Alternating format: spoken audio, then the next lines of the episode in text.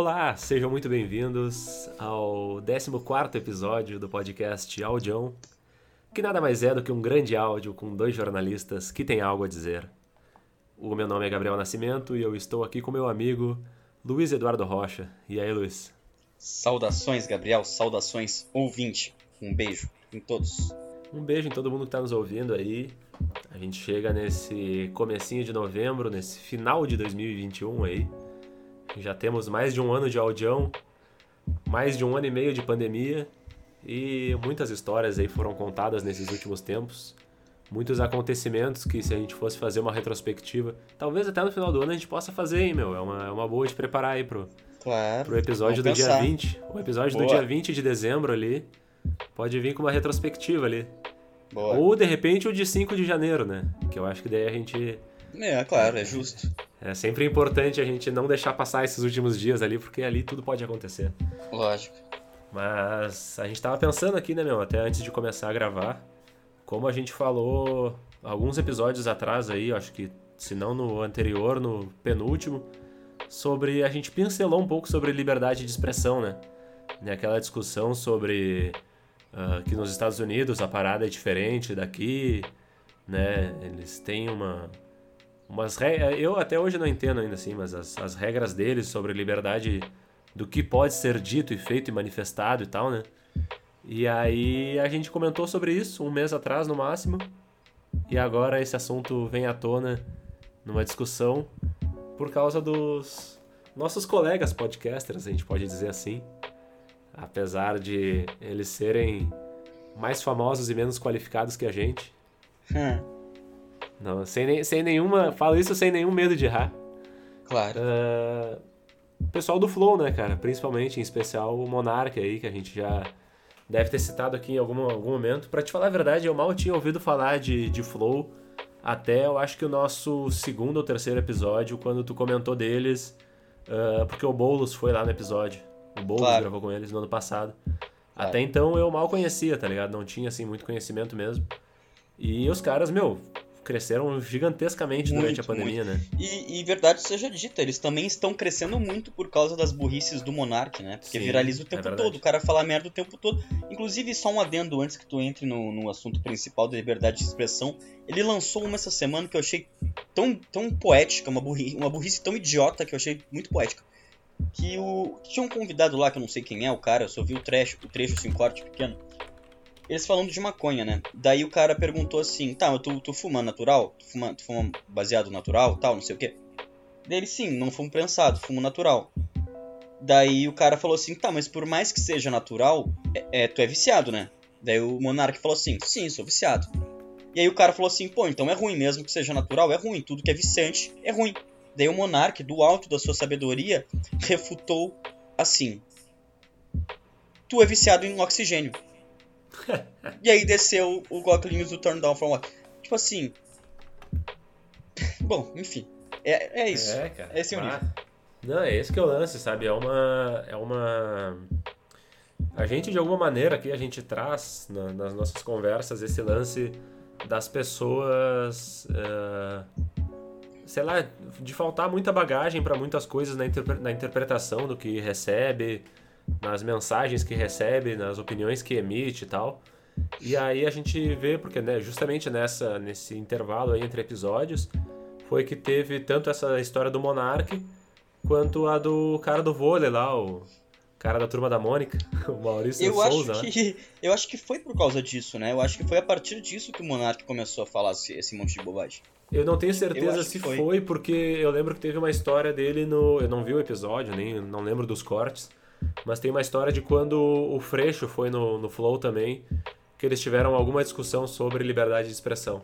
Hum. Uh, eu não lembro exatamente qual que era o tema, assim. É, eu né? sei que viralizou uma discussão deles sobre armas e carro e tal. Que até o, o Freixo foi muito rápido no raciocínio e deu uma humilhadinha, uhum. assim, no Monark, que viralizou legal. Mas da liberdade de expressão eu não lembro de ter visto. É, pois é, não, mas ainda assim, sabe, esse cara do, do vôlei aí, ele teve, foi de alguns, algumas centenas de milhares de seguidores, talvez, para 2 milhões e 700 mil, né? Desde que ele foi, é, desde que ele foi demitido lá do time dele e tal. E cresceu, é uma coisa que a gente já pode praticamente decretar aqui que esse cara vai ser deputado, se não estadual ou federal. Parece que ele já, ele já admitiu, né, que ele está interessado em se candidatar. Ele chegou a dar uma entrevista agora dizendo que tem interesse. É, não, então, porra, olha só, sabe? É, é uma parada. Uh, cara, é uma situação meio doida, né? Essa, essa, essa forma como a gente lida.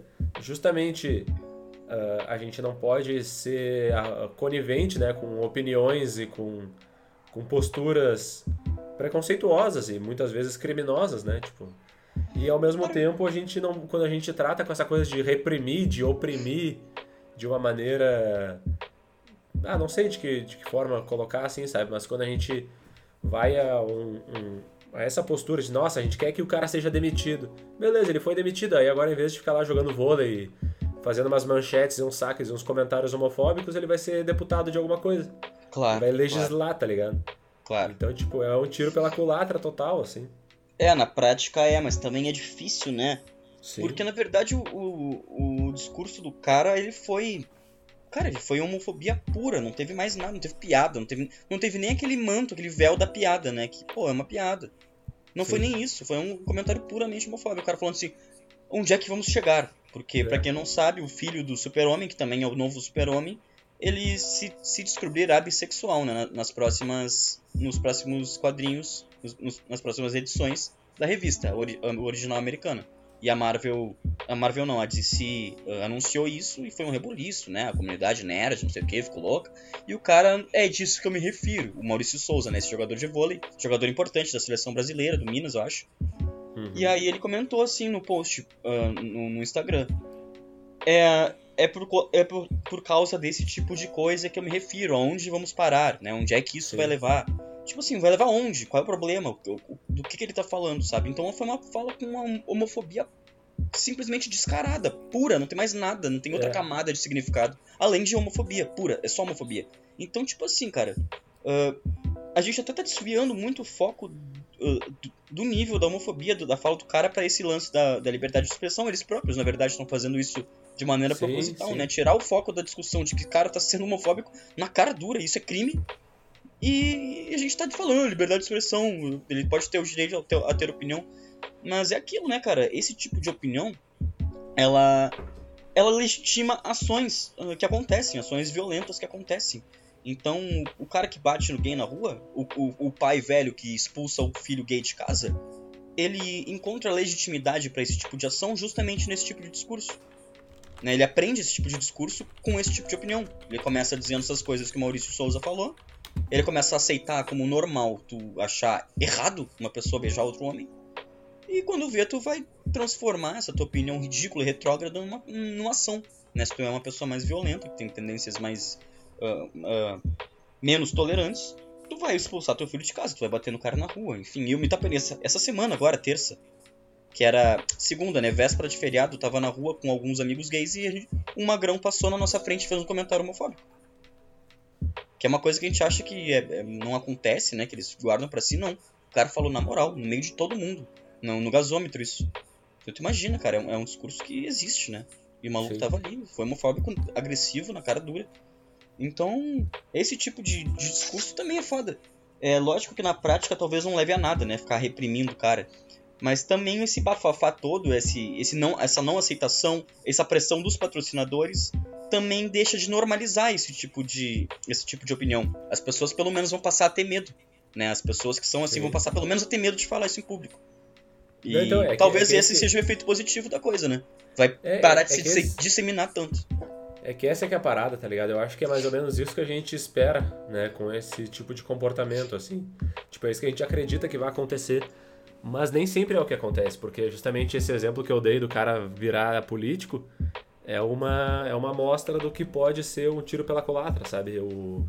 o uh, porque eu não sei, tipo assim, a gente realmente acredita, ah, quanto mais os caras tiverem medo, mais eles vão uh, né, deixar de se reproduzir. O pensamento preconceituoso Sim. vai parar de se multiplicar. Só que é Sim. é aquilo, meu, depois de alguns anos, e foram poucos anos, né? Que o pessoal tinha vergonha da ditadura militar no Brasil e tinha vergonha de ser de direita, né? Porque a, a direita ficou muito associada à ditadura militar. Claro. Uh, a, a, direita ela foi aos poucos e lentamente se se aproxima, se, se reaproximando né, da, da, da força política e recuperando assim a força política do Brasil e principalmente a extrema direita, tá ligado? Então, quer dizer, esses caras estavam de uma certa maneira reclusos até aquele momento que eles viram que existiam movimentos de rua e pensaram, bah, vamos pra rua porque lá a gente vai encontrar iguais a nós, assim, sabe?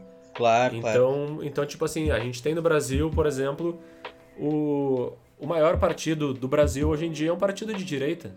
E que só claro. não é mais de extrema direita porque teve uma leve fusão ali, porque é o PSL com o Democrata, sabe? Que é claro. o chorume da política brasileira tá ali, assim, sabe? Em grande eu... parte. E os caras estão eu... unidos e estão fortes, sabe? Então é meio. É, é uma coisa assim. É, o, o, lance da gente. O que eu penso é que eu acho que deve, existir uma maneira melhor da gente entender esses movimentos.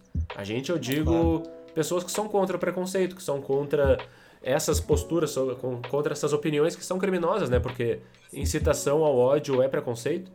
Mas a gente tem que ter um jeito de, de entender melhor isso, tá ligado? Porque eu acho que a gente acaba talvez não considerando todos os, os riscos, sabe? De, algum, de algumas estratégias, e aí, tipo assim, pode ser que a gente. que seja literalmente tiro, tiro pela culatra. Tiro pela assim. Sabe? Sim, como, como foi muitas vezes, né? Dizem que a lacração aqui formou o bolsonarismo e tal. Mas eu também acho que são dois movimentos diferentes. Eu acho que eles, eles podem ter a curto prazo um. Por exemplo, a lacração que falam, ou sei lá, o, esse repúdio firme contra esse tipo de discurso e as empresas comprando a luta contra o preconceito e os bancos comprando a luta, contra o preconceito, os jornais comprando, eu acho que isso a curto prazo incomoda e transforma uh, as pessoas que pensam assim em uma coisa mais consolidada, em uma articulação política mais consolidada. Mas por outro lado, eu acho que as pessoas no geral, as pessoas que não pensam assim, ou as pessoas que estão ah, se desenvolvendo seu pensamento crítico ainda, elas vão de certa forma comprar o, o discurso anti uh, o discurso anti preconceito, por exemplo. Então, por exemplo, os jovens de hoje em dia eles são muito menos preconceituosos do que os jovens da nossa época sim, sim, e muito sim. menos do que os jovens da época dos nossos pais. Então, assim, eu acho que o brasileiro ele não está mais conservador, ele está tão conservador quanto sempre. A diferença é que agora esse conservadorismo ele está muito mais, mais articulado e organizado, justamente uhum. como uma resposta a esse crescimento uh, das pautas progressistas. Então são, são dois movimentos diferentes, né? Tem, a, tem a, o, o pensamento geral, o senso comum espontâneo, e tem aquele senso comum que se articula e vira política. E esse senso comum uh, espontâneo, ele tá mais progressista, eu acho. Eu acho que as pessoas, no geral, são menos preconceituosas do que eram. Só que todas as pessoas que eram preconceituosas e assim permaneceram agora estão articuladas num projeto político, que é uma coisa que não existia antes, elas estavam esparsas. Sim. Né? Tu era, podia ser preconceituoso e votar no PT, por exemplo. Tu podia ser preconceituoso e votar no PSDB. Tu podia ser preconceituoso e votar no, no Calarado 4. Não tinha uma, uma articulação política que reunisse todas essas pessoas. É que sabe o que, que eu acho? Pensamento. Agora uma tem. coisa que eu acho que acontece, assim, é que pro... Agora é um chute mesmo, assim. Que pro brasileiro médio... Uh com essa, esse lance das pautas, das pautas identitárias. E daí, tipo assim, a, da, dos partidos, principalmente da, da esquerda, terem é, absorvido essas pautas identitárias, raciais, sociais, de gênero, de orientação sexual e tudo, fez com que as pessoas se sentissem representadas nos candidatos, né? Tipo assim, ah, eu sou uma pessoa uh, do gênero tal, do da orientação sexual tal, eu voto numa pessoa assim, sabe? Tipo, a pessoa busca isso. E aí a impressão que eu tenho é que o pessoal que é preconceituoso, ele, de uma certa maneira, também ele busca isso, tá ligado? Ele não tá tanto votando preocupado. Tipo assim, quem votou no Bolsonaro não tava preocupado com a economia, tá ligado? Claro, não. Os claro, caras que lógico. votaram no, ai, no projeto político do Paulo Guedes era o mesmo do. Era o mesmo do. do Joaquim Levi era o mesmo do sei claro, lá quem, tá ligado? Tipo, lógico, lógico. o projeto político do Brasil sempre foi um projeto político neoliberal, tá ligado? Mesmo com lógico. Lula, mesmo com mesmo com Dilma, mesmo com qualquer coisa. Lógico. Então, tipo assim, eu acho que os caras acabam daí votando por isso, tá ligado? Se identificam com a parte da a política virou muito essa questão de identificação, não só de ah, eu como uma minoria me identifico com tal coisa, mas do eu como um, um, racista, um preconceituoso, ou não sei o que, me identifico com um cara que pensa como eu. E aí os caras acabam votando por isso, tá ligado? Tipo, o, o Heinz, que é o nosso senador do, pelo Rio Grande do Sul aqui, é um dos caras mais incompetentes, assim, sabe, que, que eu já vi, assim, em termos de, de ação, uh, ação parlamentar, tá ligado?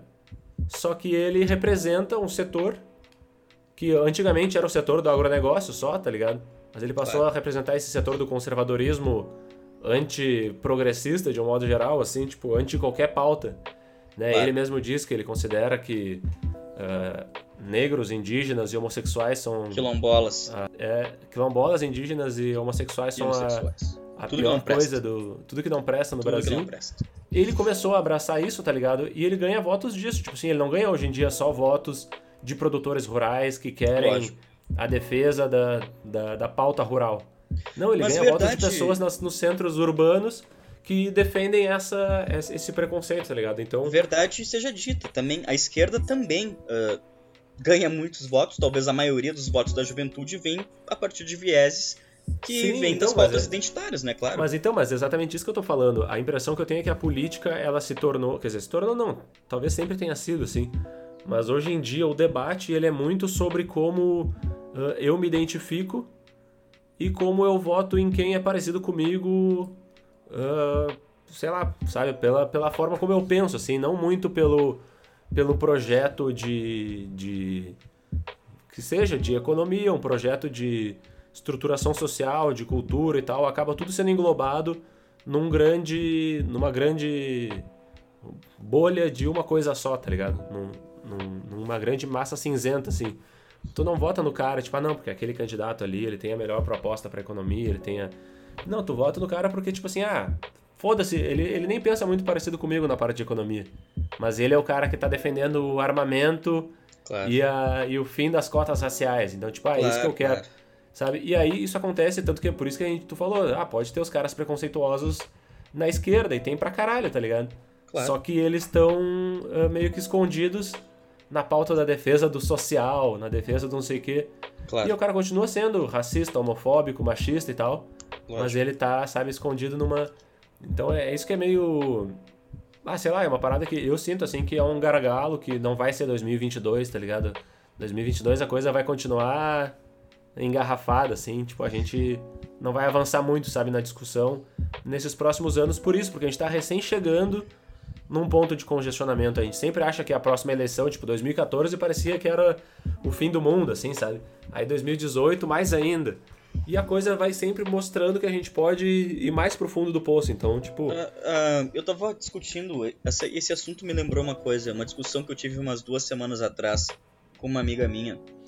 Que ela tava criticando. Uh, ele tava, ela tava criticando o marketing, digamos, político da esquerda, no geral, que estava muito apegado a soluções, na verdade não soluções, mas proposições fáceis, muito simplórias, do tipo, por exemplo, o PT está muito apegado ao povo tem que comer carne e tem que tomar cerveja. Uhum. Que tá, já é, uma, já é uma pauta de certa forma econômica, ela sai um pouco do campo do, das.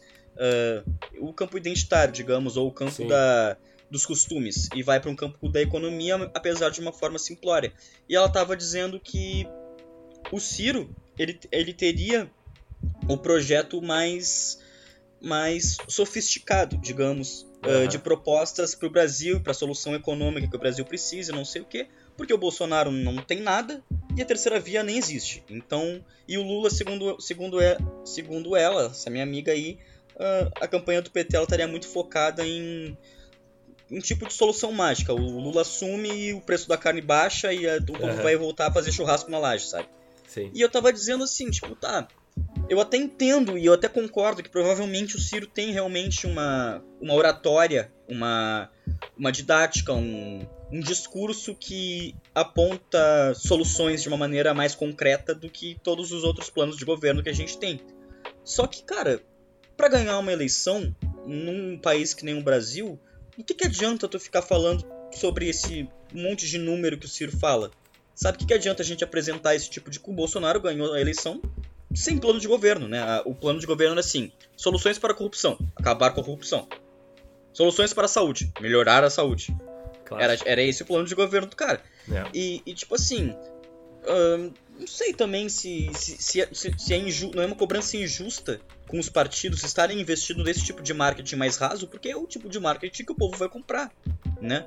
Então, pô, eu acho que, que falar que o Lula vai assumir e o povo vai comer churrasco é uma, uma pauta, é uma, uma estratégia bastante razoável, né?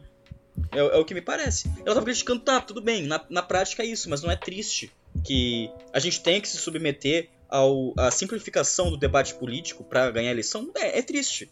Mas, pô, a gente é um povo ignorante. Mesmo a gente, eu e tu, a gente não entende de economia. Eu não entendo o que o Ciro fala. Né? A gente não entende de economia. Eu não sei como é que o Brasil vai. É a solução. Se todos eles começarem a debater as soluções práticas pro, pro problema econômico do Brasil, eu não vou entender nada. Eu não vou saber em quem votar, se essa for, se esse for o meu critério, eu não vou saber em quem votar.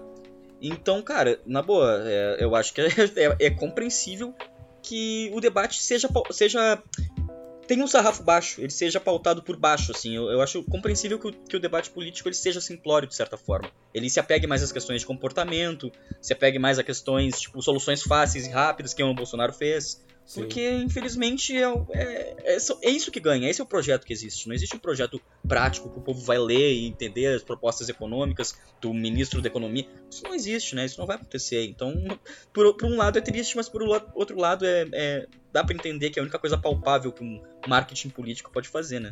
Eu Sim. acho. Não, e eu, meu, agora, enquanto tu falava, eu fui pesquisar para ler aqui para nós a parte do plano de governo do Bolsonaro na, na área da saúde, né? Considerando é, que ele é o nosso presidente durante uma pandemia. Mas sim. antes ainda, eu cheguei na parte da imprensa livre e independente, como ele coloca. Opa! Mas, tipo assim, antes de chegar nisso, o lance do, do, do Ciro e do que são os candidatos uh, até agora, assim, é que o papo do Ciro ele é muito aquele para tentar uh, chegar ao, ao pessoal do mercado, tá ligado? Só que o lance é que o mercado, ele é uma puta, tá ligado? Porque não interessa quem for o, o presidente, o mercado vai estar tá sempre bem. O mercado pode estar tá menos bem do que do que gostaria, mas vai estar tá sempre bem, vai estar sempre tranquilo. Claro.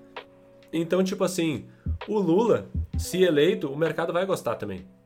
Ele vai começar a dizer que não gosta quando for justamente para para abalar as estruturas uh, sociais mesmo, assim, tipo, né? Uh, para sustentar aquela tal desigualdade, assim. Então é isso que incomoda um pouco mais no, no lance do mercado, né? Porque uh, tu acaba.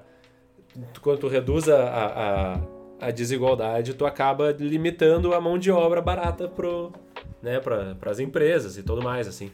Mas de um modo geral, o mercado vai estar sempre tranquilo. E o Ciro, esse discurso dele aí é para tentar ganhar votos do mercado. Só que ele não tem nem os votos populares, meu. Ele tem um público dele que é muito específico, tá ligado? E é um discurso uh, que, tanto quanto qualquer outro, é um discurso de um cara que quer se eleger. Porque, uh, estando lá, o Ciro, ou o Bolsonaro, ou o Lula, ou quem quer que seja, vai ter pouca, vai ter pouca, pouco poder de fazer grandes coisas assim, tirando o fato do que ele vai representar para a política e às vezes para o cenário internacional, tá ligado? E aí é por isso que é meio foda essa questão dos, da discussão sobre costumes e tudo mais, porque, por exemplo, o cara que é eleito dizendo que vai. Um cara que é eleito deputado federal dizendo que vai uh, defender o, o, armamento e sei lá, e vai ser contra o aborto, ele vai ser o mesmo cara que vai votar o, o teto de gastos do governo, ele vai ser o mesmo cara que vai votar, claro. sabe, tipo, as o, né, essas questões de orçamento, questões de. Lógico. Uh, questões de Estado de verdade, assim, tá ligado? Em grandes votações. E vai ser o fulaninho lá da. da sei lá, o fulaninho da oficina, tá ligado? Claro. E, e aí é umas coisas assim, esse é o problema, tá ligado? É uma. Não que a gente. O pessoal critica muito, ah, porque não sei o quê, que eles querem ser políticos profissionais. Mas a gente precisava de políticos que fossem minimamente profissionais ao ponto de de saberem que eles representam, né? Tipo, que eles têm uma importância maior do que só, tipo, a base eleitoral deles, assim, sabe? E hoje em dia a gente vê muito isso, né? Tipo, essa... Hoje em dia, tipo, desde sempre no Brasil, essa parada de votar pela paixão e pelo que, quer, pelo que quer que seja. E a gente não, realmente meu, não vai avançar muito, assim. A gente vai ter só uma... Um alívio só o fato de não ser o Bolsonaro o próximo presidente já vai ser um alívio, tá ligado? Claro. Mas vários dos grandes problemas vão continuar iguais. Eu estava conversando esses dias com alguns amigos que são. Uh, poderia dizer de direita, assim, apesar deles talvez não, não se manifestarem diretamente assim. Claro. Mas eles né, foram contra a, a, manutenção do PT no poder e coisas assim. Lógico. E aí são caras que eu falava assim, meu, o que, que mudou na vida de vocês com o Bolsonaro, com o, com o Lula, com a Dilma? O que, que mudou na vida de vocês de verdade? Nada. Não mudou nada, tá ligado?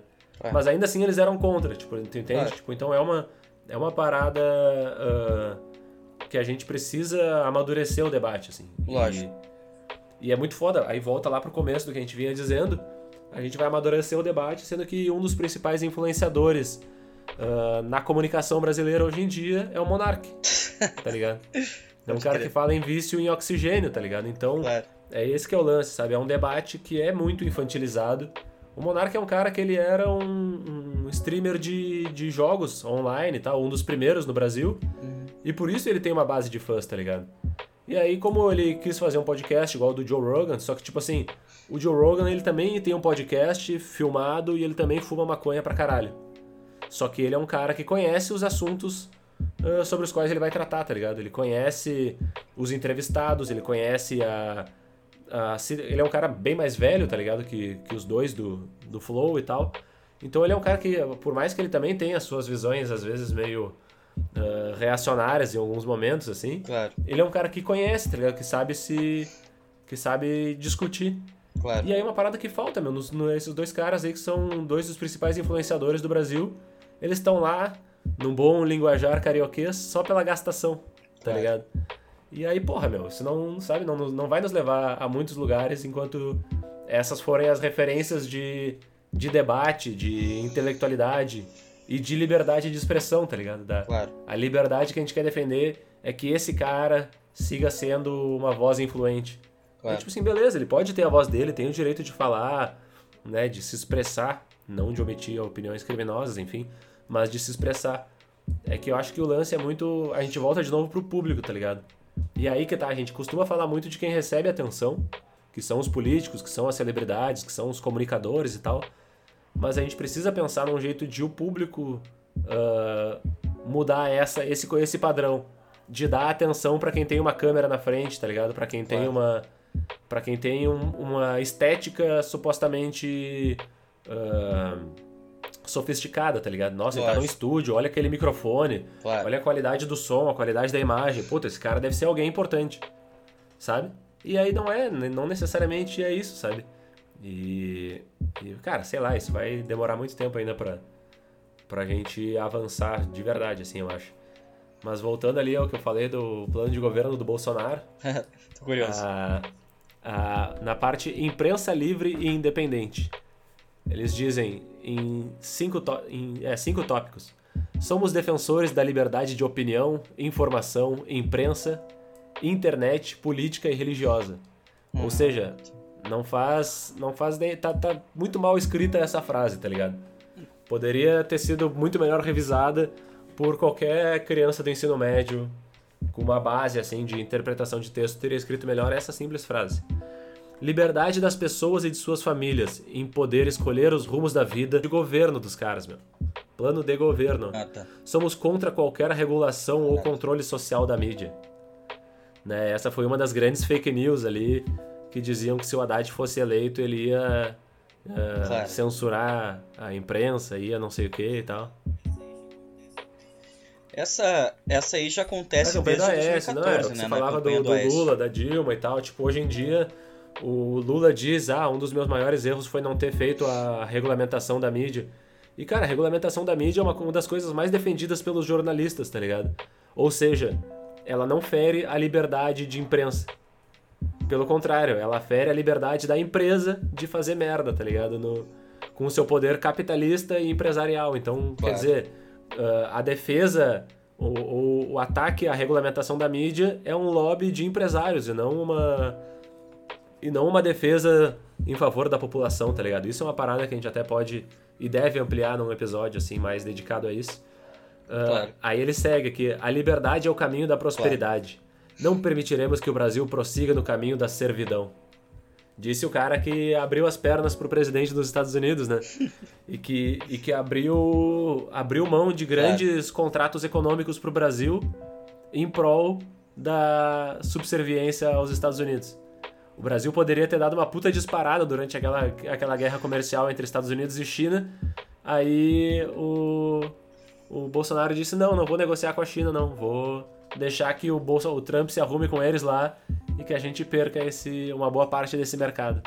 Assim, tá ligado? E é engraçado que esse texto deles, esse, essa maneira de escrever, ela é extremamente Infantil. ideológica, né? Ela, ela é infantil, ela, ela, não tem aquela ponderação que a gente espera do político. Nem do político mais radical, assim, a gente vê esse tipo de coisa num plano uhum. de governo. A gente não vê esse tipo de termo. Pô, é, não, não se fala assim, né? Os políticos não falavam assim. Não, isso nunca tá escrito num documento, é. esse tipo de linguagem, assim, tão, tão assim, tão rasa, tão uh, panfletária. E, porra, isso é um documento oficial, né, cara? E tem, ter escrito dessa não, forma. Um trabalho... Como se fosse um tiozão do Zap. É, exato, um trabalho de, de sexta série não, não se escreve dessa maneira, tá ligado? Se tu for ver, assim, é esse tipo de. Uh, uh, sabe, tipo, é, parece exatamente aqueles. Aquela parada, tipo, sei lá, na, no ensino fundamental, na primeira, quinta série lá, a professora fala: escrevam o que, que vocês querem pro, pro futuro. Quais são os planos de vocês para ano que vem, tá ligado? E aí a criancinha vai lá claro. e escreve o seguinte: Nosso povo deve ser livre para pensar, se informar, opinar, escrever e escolher o seu futuro. tá bom, Joãozinho. 7,5 é, pra tá ligado? É isso, cara. É uma parada tão vaga quanto. Ah, tem mais itens aqui ainda. Nos últimos 30 anos, o marxismo cultural e suas derivações, como o gramscismo, isso, no plano de governo e suas derivações, Caralho. como o gramscismo, se uniu. Olha só, cara. O marxismo e suas derivações se uniu. Nem concordância verbal tem nessa porra. que ótimo. Se uniu às oligarquias corruptas para minar os valores da nação e da família brasileira. Os valores da nação e da família brasileira. Né? Tipo, sendo que a gente sabe muito bem quais são os valores da família tradicional brasileira. E aí ele diz: queremos um Brasil com todas as cores. Aí tu pensa, puta, meu, igualdade racial, que legal. Não. Uhum, Verde, claro, amarelo, claro. azul e branco. Essas são as cores. Ah, todas as cores. Essas são todas as cores. tá bom. Aí, tem, aí na mesma página tem precisamos nos libertar, exclamação. Vamos nos libertar, exclamação. Aí depois tem a, a mais Brasil, menos Brasília, daí tem toda aquela coisa e tal. Desafios urgentes, liberalismo econômico. Meu, é assim, é uma diagramação tosca, tá ligado? Ridícula. O Brasil é maior que os nossos problemas. A nova forma de governar, estrutura e gestão. Vamos ver se dando um Ctrl F aqui. Eu já acho. Ó.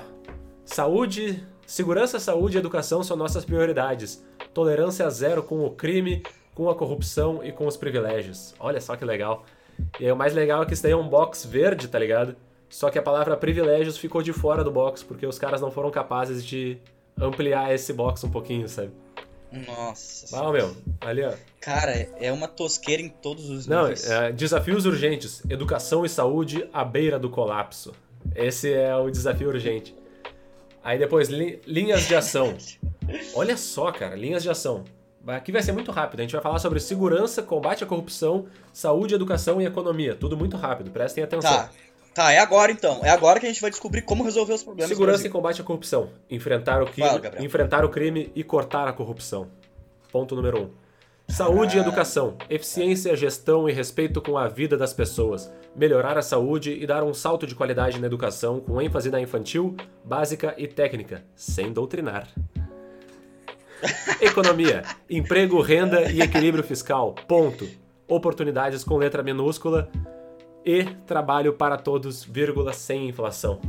Sem inflação. A inflação está nos maiores níveis em décadas aqui no Brasil e a gente está Caralho. Não, e o mais legal é isso, cara. Ele botou ponto. É ele botou ponto e começou a nova frase com letra minúscula, cara. E ele apresentou isso daí ao, ao TSE, tá ligado? Tá aqui meu plano de governo. Caralho. Meu, seu, sabe? Ponto e nova. Cara, pelo amor de Deus, cara. E essa. Cara, é uma tosqueira sem precedentes. Isso é. Cara, a gente sempre esperava um menor nível de, de refinamento, digamos, desse tipo de documento, mesmo que seja um candidato muito tosco. É. Quer dizer, de um PSDB da vida nem se fala, pelo menos de um Aécio Neves a gente espera uma coisa séria, uma coisa, pô, pode estar falando bosta, mas tá falando bosta com propriedade, Sim. tá falando bosta com design. Contrataram um, designer para fazer o, o, PDF, né, cara? Porra, nem isso, cara. Não, aí tem aqui, ó, eu, eu dei o Ctrl F em saúde, né, já que a gente tá no, passando por uma pandemia. Aí ele tem uma parte ali sobre desafio nacional, segurança nas fronteiras. Aí tem blá blá blá blá blá, além disso no papel da consolidação nacional, devemos lembrar da participação das Forças Armadas no processo de atendimento da saúde e da educação da população, principalmente em áreas remotas do país. E aí aqui corta para a pandemia, as Forças Armadas atoladas até o pescoço nos esquemas de corrupção em todos os ministérios ali, compra de vacina com coronel da reserva e coronel da ativa envolvidos, tá ligado? A produção de cloroquina no laboratório do exército, cloroquina é essa que foi jogada fora porque não tem utilidade nenhuma. Então essa é a, é a influência das, das Forças Armadas na educação, na saúde, aliás. E o melhor de tudo é que daí agora sim nós temos uma aba de saúde e educação que é só é junto. Tipo assim, não tem uma aba para saúde e uma aba para educação. Então eu não sei por que, que o Queiroga não é ministro sim. da saúde e educação tudo junto, tá ligado? Não, claro. Tu, tu atende o tu atende o paciente na escola, tu dá uma aula ali no hospital. Exato. É tudo junto. É o médico já dá uma aulinha ali de português pro cara. Pô. Não, e o mais legal é que se tu for. Eh, isso vale uma coisa a lembrar. O, qual é o nome do ministro da educação? Desde que saiu o Weintraub, que era um grande de um arrombado, né? Ninguém sabe quem é o ministro da educação. Porque foi um cara que. É, teve o Vélez, o paraguaio, entrou o Weintraub e simplesmente não temos mais ministro da educação, é. né? Veio aquele cara lá com o currículo fake, lembra? Ah, mas esse aí não durou Não, ele nem tempo, entrou, né? ele, ele foi, foi, ele foi nomeado, mas não chegou nem a pisar no, na sala e já foi, já foi tirado. Mas olha que doido, ó. a saúde deveria estar muito melhor, com o valor que o Brasil já gasta. Abandonar qualquer questão ideológica, uh, abandonando, chega-se facilmente à conclusão que a população brasileira deveria, tomar um deveria ter um atendimento melhor, tendo em vista o montante de recursos destinados à saúde. Olha só, eles consideram que já tava, que a saúde já recebia bastante investimento. Quando analisamos os números em termos relativos, o Brasil apresenta gastos compatíveis com a média da OCDE, grupos compostos pelos países mais desenvolvidos. Mesmo quando observamos apenas os gestores, os gastos do setor público, o número ainda seria compatível ao nível de bem-estar muito superior ao que, aos que vemos na rede pública. É possível fazer muito mais em caixa alta, muito mas com os atuais recursos. Esse é o nosso compromisso. E foi só esse o compromisso, meu. É uma página. Puta que pariu. E aí, cara, o mais doido é que uh, tem aí, depois segue algumas coisas sobre uh, mais médicos, daí fala dos ditadores de Cuba com exclamação. é, não, assim, ó, Beleza. as caixas muito mal diagramadas. E aí vale lembrar que na saúde, né, antes do começo da pandemia, o cara que virou o queridinho do Brasil aí, o Mandetta, ele tava querendo sucatear o SUS mais ainda, né? Ele era claro. um dos caras aí que fazia, é, né, é. lobby de plano de saúde, coisa do tipo. E claro, agora... claro. E ele, ele se pagava de defensor do SUS, né? É, e depois quando veio ele, nossa, porque eu adoro o SUS. E o outro ministro da Isso. Saúde lá, o Pazuello, que falou na CPI, Pazuello. né? Eu não sabia nem o que era o SUS. o cara fala com orgulho. Quando eu cheguei, eu não sabia nem o que era o SUS. Cara, mas assim, eu tava falando da tosqueira desse documento. E eu lembrei de um cara no Twitter que eu vi comentando. Foi, acho que em 2019, ainda no primeiro ano do, do governo Bolsonaro, eles começaram a atualizar a identidade visual de alguns ministérios e secretarias. Uhum. E teve alguma página que era de algum ministério ou de alguma secretaria, não lembro qual agora, que atualizaram um logo para um negócio extremamente tosco feito no Word Art, assim. Era uma coisa, tipo, tosca num nível, cara, surreal. Parecia que uma criança de 6 anos tinha feito o negócio. E atualizaram um logo para aquele troço. E aí era um designer uh, profissional, assim, o cara dizendo que, na real, ele estava percebendo que a tosqueira do design e a tosqueira estética no geral faziam parte do plano de governo, faziam parte do, da proposta de governo do Bolsonaro. Era, era proposital, eles faziam aquele feio porque aquele feio chama a atenção do público que eles querem atingir, que é um público Sim, tosco. a gente até falou um pouco sobre e... isso, né? Já falamos sobre isso, sim, com certeza. E, e é isso, se a, tos... se a gente nivela por baixo, se a tosqueira é o normal, se a, se a tosqueira é aceitável, o governo Bolsonaro é extremamente aceitável, claro. porque o governo Bolsonaro é tosco. Então, se a gente vê uma, uma arte feita pelo governo federal que é ridiculamente feita no Word Art e acha aquilo normal, a gente tende a normalizar qualquer coisa. E essa tosqueira, esse nivelamento por baixo faz parte uh, do governo em todos os sentidos, né? E isso talvez seja um projeto, fazer um bagulho ridículo, mal escrito, uh, tosco mesmo, para realmente aproximar todo mundo que tem essa sensibilidade estética um pouquinho menos aflorada a, a, gostar. E tanto é que a gente vê as fake news no geral que se espalham e que são feitas uh, em laboratório, digamos, são fake news que são feitas por profissionais, né? Não é o Carluxo que vai lá no banheiro tá cagando e faz no pente o negócio ali na hora. Não, porra, é, é grana que eles botam nas fake news que eles, que eles disparam, né? Tanto que é o disparo em massa, Sim. pesadíssimo, é dinheiro que vai ali.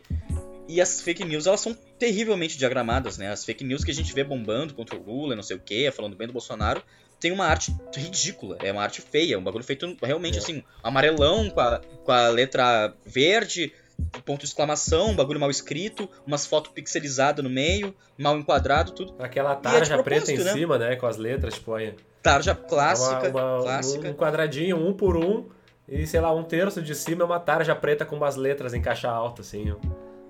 É um isso, negócio, isso. Meu, é impressionante isso, velho. E é realmente, meu. Só que o foda é que assim, a impressão que eu tenho é que tá. Agrada ali quem é do. Quem é na, da base do governo e tal, né, os apoiadores. E talvez uma outra parcela que acaba sendo seduzida por essa estética, tá ligado? De achar que, nossa, claro. isso aí não foi algo que foi manipulado para me vender. É algo que veio do meu povo, tá ligado? É essa, isso, essa é, ideia, é isso, é isso. Só eu que, acho que é essa a lógica. É, só acho que essa é a lógica. E aí, aí também, tipo assim, a gente tem que dar esse crédito, né? De tipo, realmente, a gente não pode achar que com uma estética elitizada, assim, sabe? De uma ideia de apreço pelo belo, a diagramação profissional de uma coisa assim, vai ser algo que vá agradar todo mundo, porque nem todo mundo tem a mesma a mesma afeição pela, né, por determinadas estéticas assim. Então realmente, né, é. tipo, isso daí e aí até um pouco disso que eu te disse lá no começo quando eu falei que a, a gente precisa entender melhor as estratégias, tá ligado? Porque, por exemplo, na internet, a gente já sabe que o, o, radicalismo da direita, principalmente, ele, ele é o que ele tá ganhando, tá ligado? Ele tá superando tudo que a gente tenta fazer, de informar, de educar, de qualquer coisa assim, de ter paciência, de conversar, de dialogar, porque é muito mais fácil, eu não sei, é esse que é o lance, sabe? Então, tipo assim, a gente já tá perdendo em termos de saber impulsionar publicações, de saber qualquer coisa assim. Uh, agora, naquela última queda do, do WhatsApp, o grupo do Telegram do Bolsonaro saltou em para mais de um milhão de participantes, não lembro quanto lá. Tem milhões de participantes do grupo do Bolsonaro e dos presidenciáveis, ele tem, tipo assim, 10 vezes mais do que o segundo, que seria o Lula, tá ligado? E os outros, nem, não tem nenhum outro grande político que tenha um grupo no Telegram com tanta influência quanto o Bolsonaro tem, tá ligado? Então, tipo, essa parada. Lógico. Uh, a, gente tá, a gente não tá sabendo lidar porque eu acho que a gente ainda tá. É que é meio foda também, né, meu? Porque a gente. É, é aquela coisa de tentar lutar uma luta justa, sabe? E aí o cara que dá o golpe baixo acaba ganhando.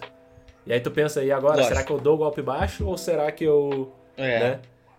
É isso. E é esse que é um teto, né, mano? É isso. É um problema. O que nos cabe talvez seja torcer para que esse tipo de golpe baixo já não seja mais tão impactante, porque eu acho que boa parte do povo deve ter caído na real, né? Esperamos que tenha caído na real, de que esse tipo de, de informação ela é falsa, né? Eu acho que, inclusive agora que as, que as, as emissoras estão batendo tanto nessa tecla, e e, pô, foi uma. Foi um surto coletivo que a gente teve no Brasil. E eu acho que, fora a raiz mais fanática do bolsonarismo, assim, acho que o pessoal. A dona de casa, o, pô, o tiozão da classe média, acho que o pessoal que não é fanático já tá percebendo, já percebeu, né? Que, que aquele, aquela informação que vem pelo WhatsApp não é necessariamente uma verdade, né? Só porque é um cara gritando que tá filmando. Ou porque a, a, a estética é tosca.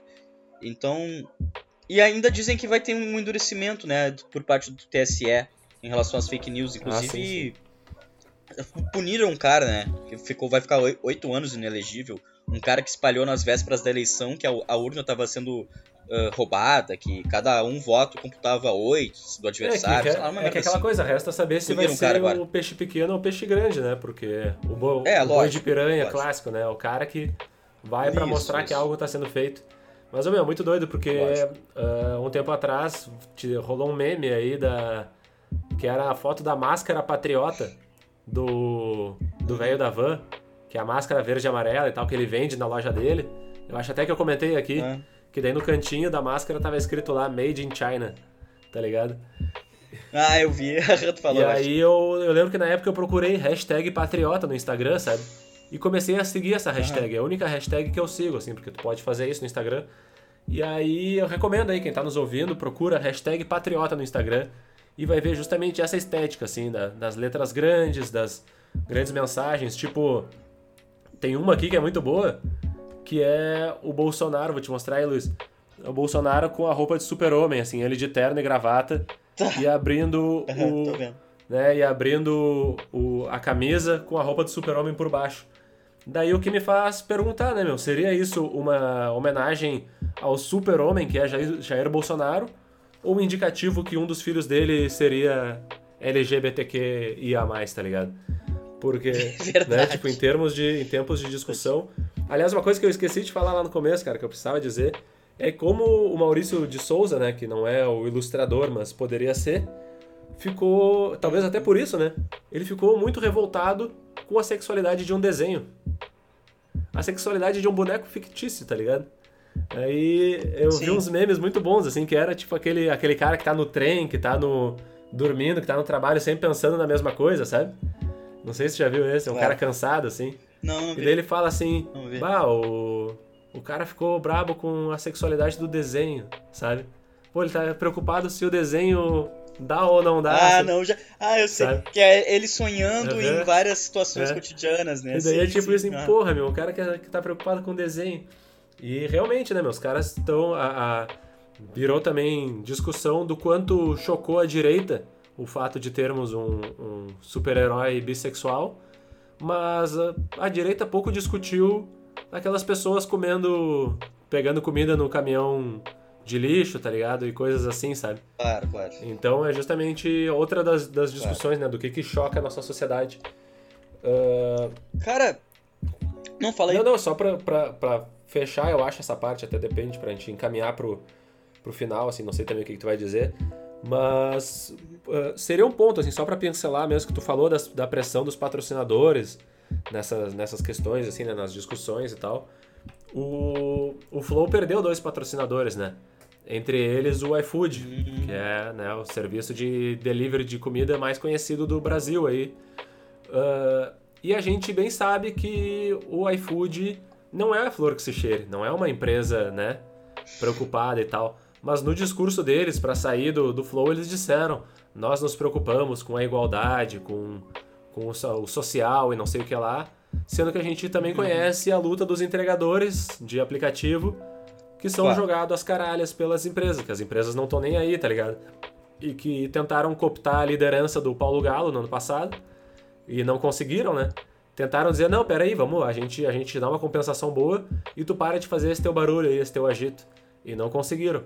Claro. E aí, não Sim. conseguindo isso, o que, que eles fizeram? Foram botar dinheiro no Flow. O que, que é o Flow? Como a gente falou aqui, são dois caras com muito dinheiro e pouca, pouco preparo para formação de opinião.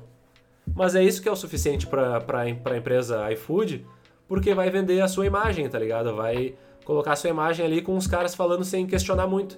Tanto que em algum momento eles discutiram a questão dos entregadores lá no, no Flow com algum dos convidados. E aí o Monark e o Igor disseram: Ah, mas espera aí, o, o entregador ele não entrega só quando ele quer? Por que, que ele está reclamando então se da tarifa, não sei o que e tal? Ele não é obrigado a entregar, sabe? Então, quer Sim, dizer, é isso, é isso que serve a, a empresa, sabe? É botar a imagem dela ali como uma propaganda de alívio da sua. Enfim, da, né, do seu comportamento que não é nada favorável ao social, tá ligado? Sim, lógico, lógico. É, é, superficial. Tu viu que o iFood foi invadido? Ah, eu vi, teve essa história aí também. É. Pô, eles botavam os bolsonaristas, né? Invadiram e botaram. mudavam o nome dos restaurantes pra umas paradas tipo Lula preso, Bolsonaro presidente. Tinha um cara Marielle, não sei o quê. Meio que fazendo chacota com a, é, com a morte é, da Marielle. Esse, esse é bem pesado. Baixíssima. Eu não vou nem repetir, eu sei o que é, mas não vou nem repetir. Porque... É, eu não sei também. Mas é. enfim. Uh, outra coisa que eu ia dizer, já que a gente tá se encaminhando pro final e a gente tá, então, peraí, antes, antes então que eu sei, eu sei que tu vai não, mudar vai. de assunto. Uh, é, tá, sim, eu, mais ou menos, vai. Não, mas é, é só para fechar essa parada do iFood aí, uh, que o lance é que, assim, eu vejo muito influenciadores negros debatendo, principalmente agora, como a questão também do, do Monark era sobre racismo, né? Uh, eu vi muitos influenciadores negros falando sobre isso e dizendo: olha como é fácil pro garotinho branco receber patrocínio milionário de uma, né, de uma marca grande como é o iFood. E, e, daqui a pouco vai aparecer outro garotinho branco que o iFood vai botar dinheiro. Enquanto isso, tem um monte de influenciador negro perdendo seguidores por se posicionar, perdendo suas contas no Instagram por causa de denúncia em massa de, de racista, tá ligado? Uh, e de uso de termos, assim, se eles usam a palavra racismo, eles já começam a ter o alcance deles reduzido e tal. Uh, e aí, assim, a gente vê vários ninguém, vários, vários caras brancos, mulheres brancas que não tem nenhum conteúdo com milhões de seguidores, claro, rompendo a marca claro. do milhão frequentemente. Uhum. Enquanto isso, um ou outro influenciador negro, e às vezes uma pessoa muito famosa negra, consegue chegar à marca do 1 milhão, 2 milhões, 3 milhões, sei lá. Enquanto, Lógico. sabe, é justamente essa essa uh, essa banalização da influência na internet. Só que isso acaba influenciando em patrocínio, em, né, em publicidade que um influenciador pode fazer. E aí fica essa, essa reflexão aí no final, assim, tipo, do quanto a gente dá voz para essas pessoas e não dá para outras. E com isso a gente movimenta a atenção do grande capital, que é onde o grande capital vai botar dinheiro. É, obviamente, a gente já falou aqui, os caras não vão botar dinheiro no, no, no nosso podcast porque a gente não tem alcance nenhum. Mas nós, como claro. homens brancos, a gente tem muito mais facilidade de, de conseguir uma, né, algum tipo de aceitação, assim, na, na a, digamos, se a gente fosse fazer um formato estilo, estilo flow, né, falando merda, a gastação e tal, a gente ia acender rapidamente, cara. A gente ia acender rapidamente. Enquanto que um debate intelectual feito por, por pessoas negras de pouca notoriedade uh, não, né, não tem a mesma não tem a mesma visibilidade assim então essa é uma parada que. Ah, sei lá também, eu não sou a pessoa mais, mais capacitada para falar, mas também queria chamar atenção para isso, tá ligado? Né? Pra finalizar boa. essa parte. Não, boa. É, a gente tem essa falsa impressão de que que a internet trouxe, e claro que trouxe em certo nível, mas trouxe uma democratização em tantos sentidos amplos para uhum. o próprio debate público e o acesso à, à comunicação em si, mas a gente vê que os tipos que estão aí na internet produzindo conteúdo e ganhando dinheiro com isso são os mesmos de sempre. São os mesmos da imprensa tradicional, né? Talvez com outra roupagem, com outra linguagem, com outro, yeah gente mais jovem e tal, mas no fim das contas o mesmo rosto que iria pra, pra TV é o que vai pra internet e, e ganha milhões com isso. Aí, a própria plataforma, mas... que é o, o algoritmo lá, né? A gente já falou em algum momento aqui. Já, já. Sim, o algoritmo Ele, é ele é programado por pessoas, né? E essas pessoas normalmente é. são brancas, né? Nas grandes empresas e tal. E já tiveram várias denúncias de que o algoritmo ele é racista, ele, ele diminui o alcance de pessoas negras, de fotos de pessoas negras, de, né? Justamente porque alguém programou assim. Então, sabe, tipo, ah, nossa, todo mundo tem a oportunidade igual. Meu, nem na vida real, nem na digital, tá ligado? Nunca foi. E se continuar do jeito que tá, nunca vai ser, tá ligado? Claro. É isso. E o que eu ia falar antes é rapidinho, na verdade é só um adendo, porque já tá acabando o nosso tempo e a gente tem que ir pra nossa dica cultural. Mas.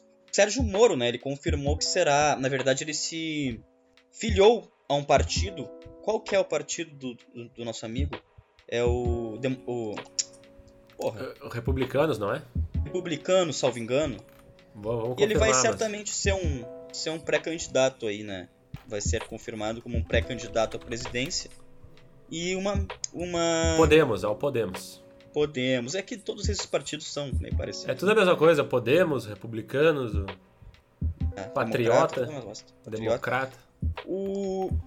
É uma, um pesquisador que disse assim, ó, o Moro pode chegar a 30% se houver redução de candidatos para a terceira via, ou seja, o cara tá o cara tá conjecturando que se, uh, se extinguirem os candidatos da, da terceira via todos se unirem a part... Uh, em torno da figura do Moro, ele poderia ganhar a eleição. Mas enfim, é lógico que não. E, e, a piada que eu vi, que eu achei muito pertinente, é que, que o Moro pode chegar a 100% se mandar prender todos os outros candidatos. Fica a reflexão. ah, pois é. É o nosso super-herói aí, brasileiro. Uh, vamos para nossa meu, dica cultural, cara? Vamos, meu. Só fazer uma, uma, um comentário sobre essa, essa situação do Moro aí, né, meu?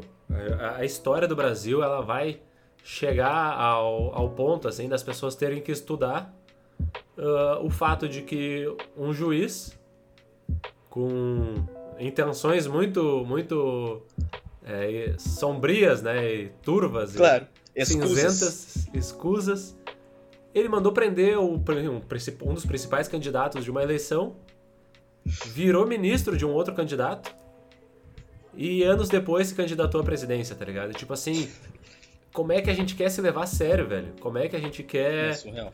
Porque a gente aceita, tá ligado? É esse que é o lance, assim. A gente já deve ter falado aqui em alguns outros momentos, assim. O quanto que a gente vai aceitando e vai aceitando. E chegamos nesse nível, né, meu? Chegamos lá, é um, ah, é um momento, assim, olha. Ah, de fazer, meu, nem, nem o. Tu ainda falou, né? Como a gente disse da parada de que a gente falou aqui sobre a liberdade de expressão e depois o Monark foi lá e, e falou essas merdas que ele falou. Que o roteirista do Brasil ele escuta o audião, né? Mas, ô meu, o roteirista do Brasil, ele. Não sei qual é a droga que ele usa, tá ligado? Porque ele conseguiu escrever coisas que, meu, os caras cancelaram House of Cards. Não foi nem porque o Kevin Spacey foi um pervertido sexual lá, foi porque a história do Brasil tava mais interessante, meu. Os claro. caras, eles faziam lá um episódio, eu lembro disso, eles faziam um episódio de House of Cards e o pessoal olhava assim, bah, o noticiário brasileiro tá mais legal que isso, sabe? Então, Nossa, é assim, ah, doideira pura, meu. Ah, psicodelia política é um bagulho... A gente tá de parabéns. Parabéns. Vai, meu, a, dica, a primeira dica é sempre tua. É mesmo? Não necessariamente, só pra me dar um tempo pra eu pensar. Ah, tá. Ah, não, tudo bem. Uh, pô, pior que. O que, que eu andei fazendo? Eu, ah, eu assisti aquele clássico filme do Spike Lee, o Faça a Coisa Certa. Não sei se eu comentei no último, acho que não, né? Não, não comentou. Não foi não. no último, não. Eu achei bem interessante, meu. Um filme tri bom de ver, um filme leve, ainda que, que toque em temas bastante sensíveis. Mas ele é um filme dos anos 80, acho que de 89, se não me engano que ele aborda questões raciais de uma maneira bem sensível e como é que eu posso dizer de uma maneira natural, né? São situações cotidianas. O filme inteiro se passa em um dia só e tem vários personagens que passam por situações cotidianas que envolvem a questão do racismo, envolvem a questão do cotidiano do negro nos Estados Unidos e que tudo eclode em uma situação de violência no final que até foi se repetir na vida real alguns anos depois nos Estados Unidos, mas que na época do filme ainda eu acho que ainda não tinha ocorrido daquela maneira. Uhum. Enfim, um filme que é considerado um puta de um clássico mesmo e, e fica a minha recomendação para quem se interessa por esse tipo de tema. E para quem gosta de ver um bom filme, porque é um bom, é um bom filme, um filme gostoso de ver. Boa. É, pior que eu não vi, eu tô há horas para ver e não, não vi ainda.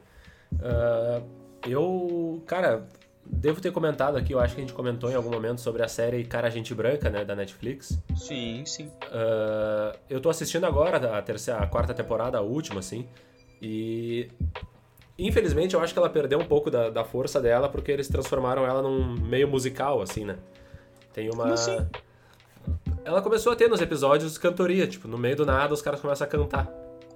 É uma parada, a, quarta temporada tem isso, assim. Então ela perdeu um pouco da força, assim, ela continua com a, a temática racial bastante presente e tal. Mas eu acho que os roteiristas deram uma cansada, sei lá, assim, aí ela perdeu um pouco da força. Ainda Entendi. me faltam três episódios para terminar de assistir, mas, mas recomendo ainda assim desde o começo. É uma boa série, ela chama atenção para alguns pontos assim. Uh, e não sei se eu comentei aqui na semana passada, no episódio passado, o livro O Espírito do Zen.